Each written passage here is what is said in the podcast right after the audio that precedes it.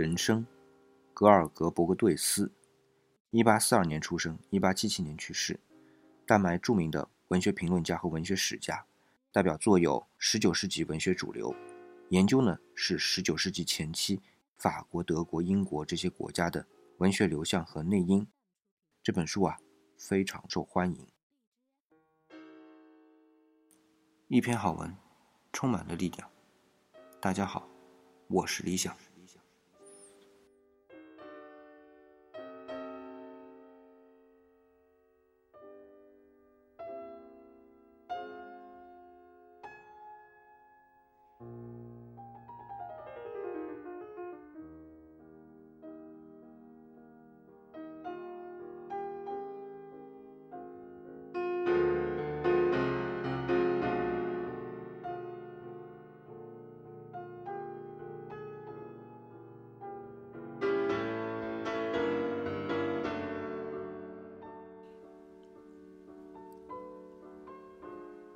这里有一座高塔，是所有的人都必须去攀登的。它至多不过一百级。这座高塔是中空的，如果一个人一旦达到它的顶端，就会掉下来，摔得粉身碎骨。但是，任何人都很难从那样的高度摔下来。这是每一个人的命运。如果他们注定达到某一级。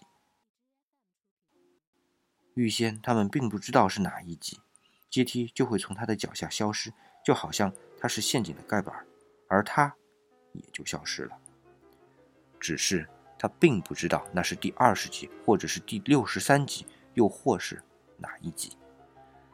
他所确实知道的就是阶梯中的某一级一定会从他的脚下消失。最初的攀登是容易的，不过很慢。攀登本身并没有任何困难，而在每一级上，从塔上的瞭望孔望见的景致是足够赏心悦目的。每一件事物都是新的，无论近处或远处的事物都会使你目光依恋流连，而且展望前景还有那么多的事物。越往上走，攀登就越困难了，目光。不大可能区别事物了，它们看起来都是相同的。同时，在每一级上似乎都难以有任何值得留恋的东西。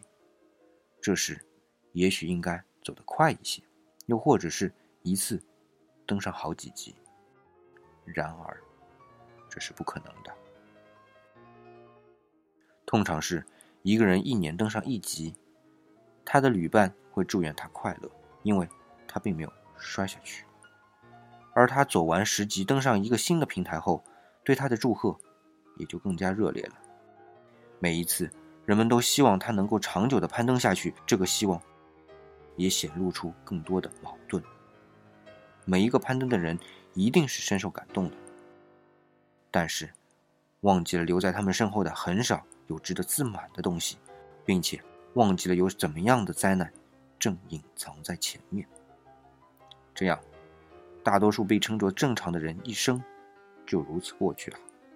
从精神上来说，他们是停留在同一个地方。然而，这里还有一个地洞。那些走进去的人都渴望自己挖掘坑道，以便深入到地下。而且，还有一些人的渴望是去探索许多年以来前人所挖掘的坑道，年复一年。这些人。越来越深入地下，走到那些埋藏金属和矿物的地方，他们使自己熟识那个地下的世界，在迷宫般的坑道中探索道路，指导或是了解，或是参与到到达地下深处的工作，并乐此不疲，甚至忘记了岁月是怎样逝去的。这就是他们的一生。他们从事向思想深处发掘的劳动和探索，忘记了现实的各种事件。他们为他们所选择的安静的职业而忙碌着，经受着岁月带来的损失和忧伤，和岁月悄悄带走他们的欢愉。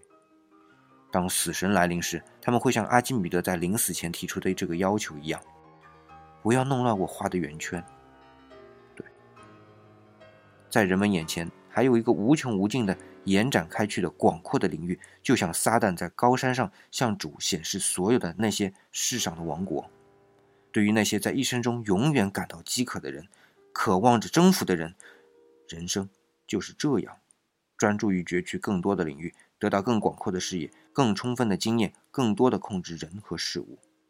军事远征诱惑着他们，而权力就是他们的乐趣。他们永恒的愿望就是使他们更多的占据男人的头脑和女人的心。他们是不知足的、不可测的、强有力的。他们利用岁月，然而岁月并不是他们厌倦。他们保持着青年的全部特征：爱冒险、爱生活、爱斗争、精力充沛、头脑活跃。无论他们多么年老，到死也是年轻的。就好像鲑鱼迎着激流，他们天赋的本性就是向着岁月的激流的。然而，还有这样一个工厂，劳动者在这个工厂中是如此的自在，终其一生，他们就在那儿工作，每天都得到增益，在不知不觉中，他们变得老去了。的确，对于他们，只需要不多的知识和经验就够了。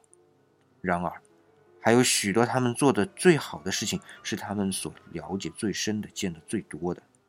这个工厂里，生活变了形，变得美好，过得舒坦。因而，在那开始工作的人知道，他们是否成为熟练的大师，只能依靠自己。经过若干年之后，在钻研和精通技艺上停滞不前，是愚蠢的。他们告诉自己，一种经验，一个微不足道的察觉，一次彻底的调查，欢乐和忧伤，失败和胜利，以及梦想、臆测和幻想，人类的性质无所不以这种或那种方式给他们的工作。带来益处，因而随着年事的渐长，他们的工作也更丰富、更重要。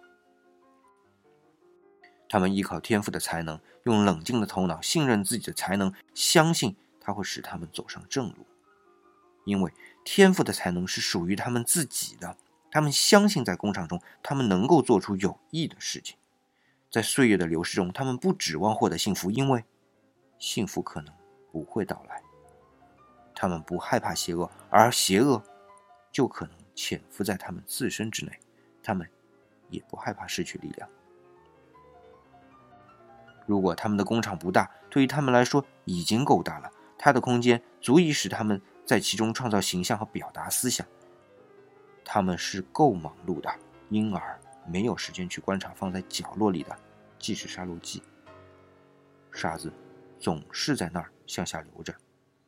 当一些亲切的思想给他们以馈赠，他们是知道的，而那像是一只可爱的手在转动着沙漏机，从而延缓了它的停止。